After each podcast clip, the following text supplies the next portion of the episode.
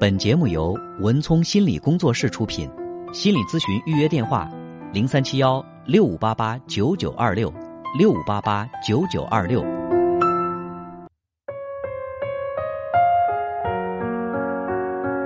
好，接下来进入我们今天的咨询室的故事。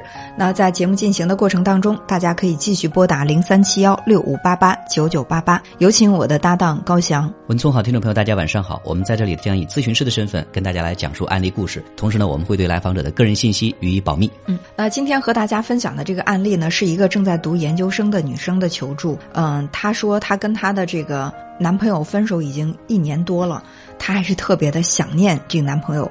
趁周日的时候，她给男朋友打了电话，但是呢，呃，这个前男友就没有接。嗯呃，打了三次之后呢，对方就把她的这个电话给拉黑了，从这边打他就打不通了。哦，他特别的伤心崩溃，大哭了一场之后呢，就电话求助说：“哎呀，我该怎么办呢？我死活不能够从这段感情当中走出来。”呃，然后我就问他，我说：“这个分手这一年多，你们还有没有呃这种联络？”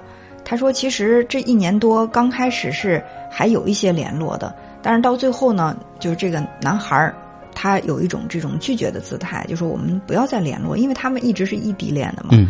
呃，这个男孩就一直拒绝说不要再联络了，而且这个男孩还给他发了他跟其他女生的这种比较亲密的照片，就告诉他说我已经有了女朋友了，呃，那么你电话时常的打来，会让我的。女朋友会误会，然后我会在心里面也觉得对不起我的女朋友，所以说，呃，我们两个还是各自安好，从此以后就形同陌路吧。嗯，那这个男孩子的要求应该也是正常的哈，但是我就在想，其实他们分手已经一年多了，嗯，呃，看起来这个女孩子又特别很重视这段感情，嗯，那到底是他们中间发生了什么？就这段感情的这个经历，呃，演变为什么会到现在今天这个样子？嗯。呃，这个女孩她在男朋友提出这种说你不要再给我打电话之后呢，并没有完全接受男朋友的这种说法。她说我可以定时的给你打电话，可以吗？就是我每周日我都会给你打一个电话，然后平时我不管做什么我都能够忍住，我不去打扰你。但是每周日，请给我一段时间，是属于我们两个共同的回忆。我会给你打打电话，会说一说我身边发生的一些事情，然后我们交流一下。她的男朋友其实也是蛮无奈，不忍心拒绝吧，就答应她了。嗯，然后她会每周日给这个男孩打一电话，但是呢，她发现这周日的电话之约，对方是越来越敷衍了，表现为他说半天，对方没有一点回应，他就怀疑说这个男孩是不是把我的电话接通以后，把我的电话放在一边去干别的事儿了。然后他也觉得很受伤，后来他觉得挺无聊、挺没意思的，然后他自己就中断了这个电话。周日之约，我觉得可能也是这个男孩用自己的行为让他不得不去中断了。嗯，然后他其实，在心里还是很难受。过了有几个月之后，他还是觉得放不下，因为他在这几个月的时间当中，他的生活当中出现了其他的异性，呃，因为他在读研究生嘛，身边有一些同学也对他很好。然后他就跟我说，他说这些同学虽然对他很好，但是根本没有办法去跟他的前男友比。我说他们之间有什么不同的地方？你觉得没办法比呢？他说：“因为我的前男友对我的感情非常非常的真挚，就是他对我是没有所图的。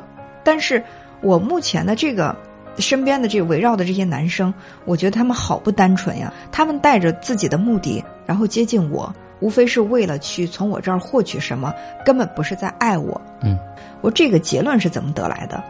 他说：“是我感觉的。”就是我觉得我们在咨询当中，一遇到说对方说我感觉的，可能我们就要再深挖一下，这个你这个感觉是怎么得来的？他说：“你看我的一位同学，刚开始的时候，我觉得他也不错，我曾经尝试着跟他有所交往。可是有一次我去申请一个什么奖学金还是什么，就是他自己可以争取到的一个荣誉吧。嗯，然后呢，他说对方表现的比我还紧张。打听这消息的时候，我还没有这么迫切，他比我更迫切的去打听这个消息。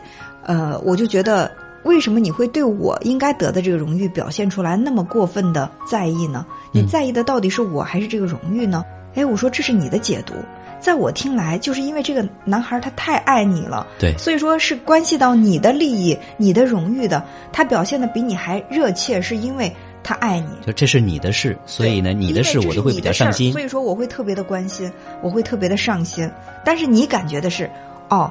你对我的事儿，对我有关利益的事情这么上心，是因为你想从我这儿获得什么？我说，如果你得到这个荣誉之后，那么你觉得这个男孩他又从你这儿能获益什么呢？他说：“那你看，他不是想跟我在一起吗？如果说我获得的荣誉更多的话，那比如说我留校呀，或者说我在求职的过程当中我会更顺利。那如果说我的求职更顺利的话，我更容易获得一个好的工作。那他跟我在一起，无非是想让我，就是因为我有一个好的工作，他可能是想找一个有好工作的女朋友或者妻子，所以他跟我在一起。他好绕好绕的绕了一大圈，就觉得反正你是看重的是我的这些利益，而不是我这个本人。”嗯，就是我们有没有发现这样的一种感觉？这个女孩她在心里，她认为自己是不可爱的，她本人是没有价值，是不值得被别人爱的。即便有人向他示好，也是因为好像是有其他目的啊，有其他目的，就是你不爱我这个人。你比如说。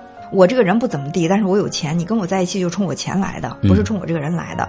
我这人不怎么地，但是我有才气，我可能会获得一个好工作。那你之所以愿意跟我在一起，不是喜欢我，是因为你想找一个有好工作的妻子。正好我又是那个有好工作的人，你看中的是我的好工作能够给你带来高质量的生活，而不是我这个人能给你带来什么。嗯，这是他的解读。对，这这是这个女孩子逻辑哈。但是其实我们放在我们人际交往当中，比如说我们不管是去相亲，还是说去谈一场恋爱，最起码说。要对这个人是有感觉，然后才会更愿意去进一步的交往。嗯，其实呃，刚才高翔问了一个问题，说你既然这么爱他哈，为什么他们两个分手了？其实这个也是在他描述了这么多之后，我想探索的一个原因，就是为什么你那么爱他，分手了还舍不得，还要给给他打电话？对，那为什么当初你们两个要分手呢？他说，分手是因为这个男孩也很优秀，所以说在他身边总是会出现一些很优秀的女孩子。那么她不想去让她的这个感情受到威胁，她就不断的要去向这个男孩确认你到底是不是最爱我？你身边有优秀的女孩出现了，你会不会还依然爱我呢？那他确认的方法是什么呢？就是跟这个男孩提分手。嗯，闹别扭，分手。就是我们俩分手吧。刚开始这个男孩肯定是在心里很恐慌的，这男孩喜欢他吗？这男孩就会求他说：“哎，不要分手啊，我们应该在一起。”哎，他觉得好，你是爱我的。然后呢，就会安生一段时间。嗯，然后过一段时间，他又发现这个男孩身边出现了一个特别威胁他们感情的人，在他看来，那个对手很强大，比他强。然后呢，他就会说：“哎，反正有那么好的女孩喜欢你，我们分手吧。”然后这个男生呢就会说：“哎，我最爱的是你。”去跟他这样确认。好，他们两个又在一起。但是这个事儿他不能循环往复，不能老这样出现。但他一直是这样。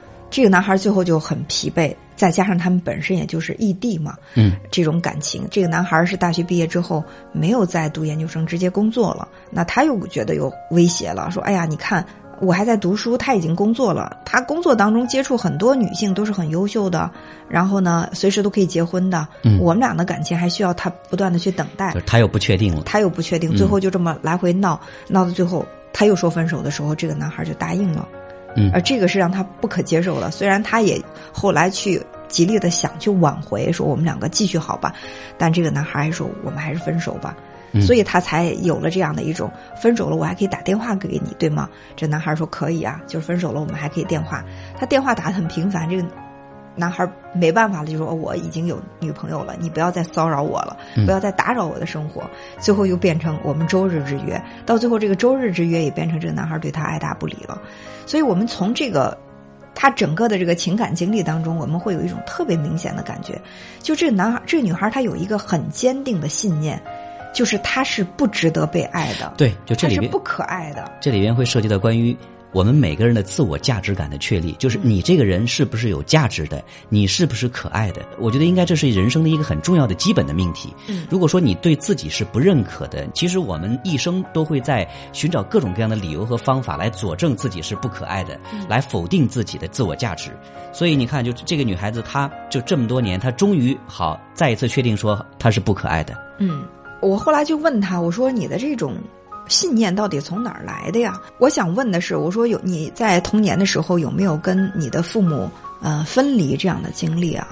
他说没有。我说你跟父母一直在一起生活吗？他说你说的是哪个父母？啊，我说你原来是有不止一个父母哈，就是你还有其他的父母是有养父母吗？嗯，他说我其实刚出生没多久就送给我姑姑养了啊，所以说我给我姑姑也是叫妈妈的，嗯，但是我知道我的亲生父母是谁。我说那你的这种没有价值感，很有可能是来源于你被寄养。嗯，他说我其实能理解，为了计划生育嘛，然后我就属于是。被放在我姑姑家，嗯啊，虽然我给我姑姑叫爸妈，但是我也知道我的亲生爸妈是谁，我爸爸妈妈也认我的呀。但是其实不可否认的一个现实是他曾经被送养过。对。嗯，我说小孩他不会去解读，虽然你在不断的强调说，我理解，我知道他们是不得已的原因把我放在姑姑那儿养，但是你在潜意识里，你还是会觉得我是不可爱的，连我爸妈都不爱我们，嗯，我爸妈都不爱我，他把我送出去了，那我是一个不可爱的孩子，我长大也是一个不可爱的女生，对，甚至说我成年之后，我也是一个不可爱的人，所以身边那些人。他们要不然呢，就是短暂的爱我。比如说她的第一任男朋友，虽然他也爱我，我觉得他感情挺纯粹的，但这种。纯粹的感情是经不起考验的。一旦有更优秀的女生出现，那我可能就会被他抛弃。对你发现，就这个女孩子她的那个危机感会特别强。嗯，这个就表现在说，她跟其他女孩子一起来竞争她的那个前男友的时候，她的内心是非常惶恐的。就在这个呃兄弟姐妹的这个关系竞争当中，我明显能感觉到她是处于下风的。对，失败者，我是。竞争失败了，所以说才是被送出去的那一个。嗯，所以我这么一讲，他到开始做这种自我的探索，我觉得他是一个，其实，在心里面他是有一定觉察的人，只是他没有去面对自己这个觉察。我说到这儿的时候，他说：“老师，我觉得你说的嗯挺对的，我就是经常做逃兵的人，嗯，我经常是不战而败。嗯，你比如说班里面选拔了，就是两个人竞争出来。”其中一个代级班级代表班级去参参加这个校际的一个什么活动，嗯，那我一定会很大度的把这个名额让给对方，就是我们两个不要再竞争了，你去就好了。我很大度的把这个名额就让给你就好了。嗯，那有的时候他在这个学学生会工工作的时候，也会遇到一些需要去竞争的，那每每遇到这种竞争。他都会选择退却，他本能的以为对方是一定比自己强的，所以就会放弃这个机会。所以你看，我们探讨了这么多之后，其实这个女孩子，她的这个问题呈现的非常的明显。嗯，就当一个人他看不到自己价值的时候，他就会觉得你即便是爱我也是短暂的，不会长久。而且爱我，你认清我之后，你一定是不爱我。对，而且你你如果说你说爱我，我可能会用想尽办法来折磨你，来考验这段感情，到最后有可能会。让你离我而去，然后来论证。你看，我真的是不可爱啊！对，这个本来爱我的人他走了，他不再爱我了，我多不可爱啊！然后身边这些人再想靠近的时候，说你们都是抱到抱着这种目的的，他会不断的去质疑说：哎，你为什么要跟我在一起？如果说这个男孩说我是因为喜欢你，我跟你在一起，不是吧？你是因为看上我学习好吧？你是看上我有个好工作吧？你是看我，他就拼命的往外找，直到这个男生伤心了。然后觉得，你看你怎么能这样呢？然后这个男生就走了。走了之后，他就会又在心里得出结论：你看，他果然不是爱我这个人吧？我拆穿了他的这个想法。我揭穿了他的本本来面目，我知道他明明是奔我的外在来，不是爱我这个人的。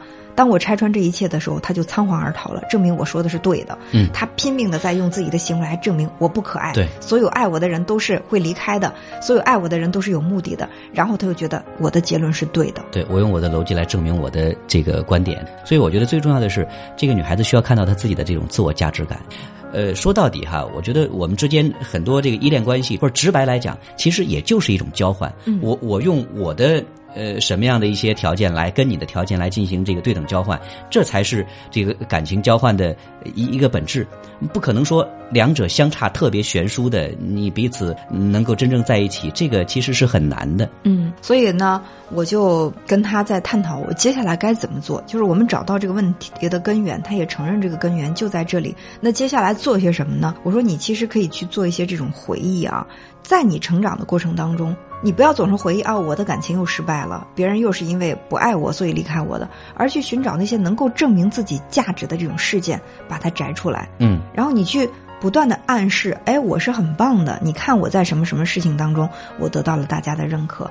哎，我是很棒的。我曾经做过一件事情，我觉得我做的很好，对，能做得成，能做能做。我觉得我我真的是从心底里为我自己做的这些事情，我感到开心喜悦。就是我们把。嗯，这些积极的事件从我们生活的生活的长河当中一点点的都摘出来，就好像是从沙子里把这个珍珠都淘出来之后，我把这些珍珠穿成一条项链，然后挂在我的胸前，时刻的提醒我，我是非常可爱的，我有这么多成功的事情来证明我是有价值的。那么，我觉得当你开始自信的时候，你才真正的从心底里相信，靠近我的人不是奔目的来的，是因为爱我。对。